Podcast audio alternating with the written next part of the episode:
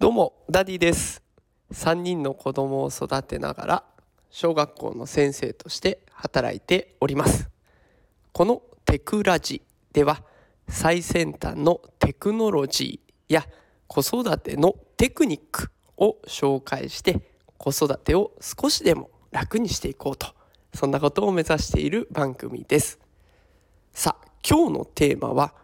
危険、お子さんの不調、不安症かもしれません。というテーマでお送りしていきます。さあ、今日は不安症というものについてね、紹介をしていきます。でこれ初めて聞きましたというね、方もいっぱいいらっしゃると思いますが、ね、この子供が落ち着かないっていう風になった時は、もしかしたら不安症かもしれません。で、この不安症っていうものをね、今日は少しずつ解説していこうと思います。で、今回これを放送していこうと思ったのには、ちょっと理由がありまして、私が受け持っていたこの中にね、いろいろなことがなんとなく不安って言って、結局最後ね、何にもできなくなっちゃったっていう子がいました。当時は原因が全然わからなかったんですけど、今考えるとね、それが不安症だったのかなと思うようになりました。で、この不安症、じゃあどういう症状なのとか、どういったら対策できんの？とか、そういったことを、えー、これは、この後ご説明させていただきます。さあ、その前にですね、まずは子供のメンタル不調について紹介をさせてもらいますね。子供って、まあ、いつも元気なイメージありますけど、意外とメンタルが病むっていうことがあるんですね。メンタルが落ち着かなくなっちゃう時があるんです。WHO 世界保健機関の報告だと10から20%の子供がメンタルに問題を抱えているというふうにしているんですね。だから5人からあ5人から10人に1人の割合でメンタルに何かしらの問題を抱えているということなんです。で子供って自分の不調を言葉にできないんです。だから心理的な不調をきたすと疲れやすくなっちゃったりとかイライラしたりとか自分を責めるっていう風になっちゃいます。でこれが行き過ぎると身体的な不調に現れて腹痛嘔吐頭痛こういった症状が出てきてしまうので何か調子がおかしいなやってることがいつもと違うなとかなんかイライラしてるなとかえそういった症状が出たら黄色信号ですちょっと危険な状態かもしれませんじゃあ本題の不安症なんですけれども不安症ってどんな症状があるのっていうところですが幼稚園から小学校の低学年の症状だと怖いものに近づくと泣き叫んだりとかあと家族が目に入らないと落ち着かなくなるっていったことがあるんですね。だから怖いものから逃げたいとか一人になるのが不安とかそういった症状が出てきます。でこれが中学年以上小学校の中学年以降になってくると対人場面人と接する場面とか人前での食事そういった時に不安を感じると。こうやって年代によってね変化が現れます。でそれだけじゃなくて中学年以降だとね外見や将来に対して過剰に不安になったりということもあるんですね。これ中学年以降のこの症状こう対人人前での食事だとかあと外見将来への過剰な不安これ経験してる人結構いるんじゃないでしょうか。過剰とは言わないけれども何かこう見た目を気にしたりとか将来に漠然とした不安を覚えたりとかねそういったことあるんじゃないでしょうか。でこれが不安症というところに行ってしまうと体調不良につながってしまうということなんですねじゃあこれ対策をするにはどうすればいいのかというところなんですけれども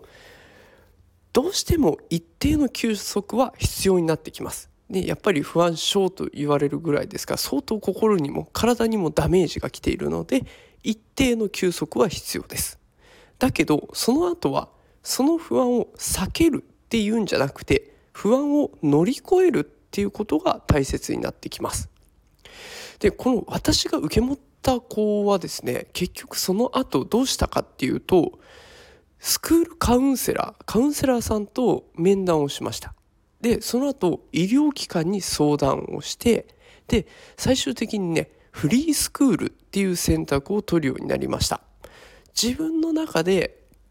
どういった方法だったらこの課題を解決できるかっていうところをいろんな人の手を借りながらいろんな人と話し合いながらなんとかね自分で乗り越えることができたんですね。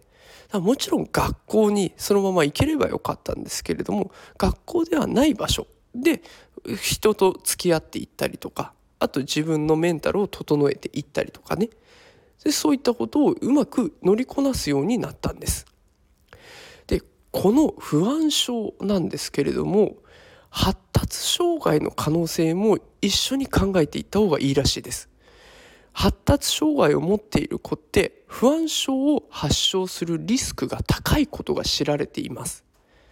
不安症を乗り越える活動っていうのを今紹介しましたけれどもそれと同時にね発達障害の有無とかも医療機関で見てもらうことをお勧めしています。で発達障害があるっていうことが分かると学校での対応もねすごくスピーディーにやれますでこの子は ADHD だからっていうのが分かっただけでも先生たちはそれに対してじゃあこう支援してあげなきゃなとかっていうのがやりやすくなるんですよね。